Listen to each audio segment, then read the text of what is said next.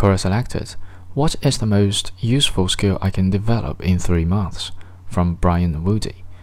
Three months is more than enough time to not only experiment with different skills, but to actually learn them to a fair degree. You could conceivably learn around 12 new skills during that time at a lazy pace, or around 24 with the same time commitment as a full time job, or say 40 hours per week.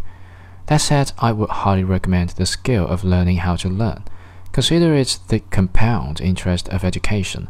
Focusing on it this early in life will allow you to learn new things more easily and more fully for the rest of your life. Along the same lines, did you know that you can train your own memory like any other skill?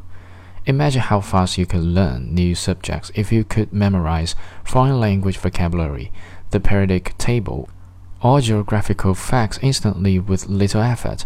For that, you will want to read Amazon.com. Remember everything you want and manage the rest. Improve your memory and learning, organize your brain, and effectively manage your knowledge. Ebook, How Much Satches, Kindle Store, and The Memory Book, the classic guide to improving your memory at work, at school, and at play. Finally, mental math is a skill that will come in handy for the rest of your life.